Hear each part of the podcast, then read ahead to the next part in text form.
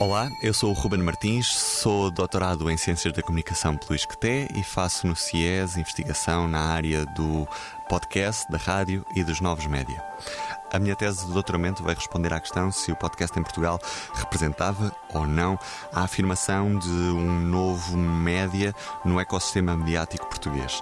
A ideia desta tese foi sempre estudar um pouco as quatro áreas deste novo meio consumo, produção, tecnologia e o próprio estatuto social que associamos ao podcast.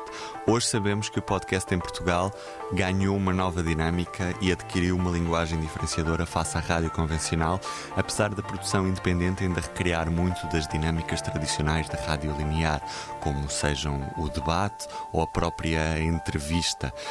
Mas uh, é certo que rádio e podcast, apesar de serem indissociáveis, através até porque muitos dos conteúdos mais ouvidos através da tecnologia de podcast são programas de rádio, sabemos que os podcasts em Portugal já adquiriram essa dinâmica própria e, acima de tudo, estão a fazer o seu próprio caminho. O que é que falta nesta fase?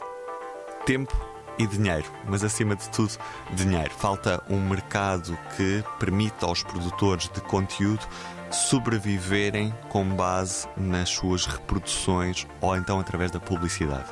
Portanto, falta esse mecanismo de monetização que permita a produção de conteúdos um pouco mais profissionalizados.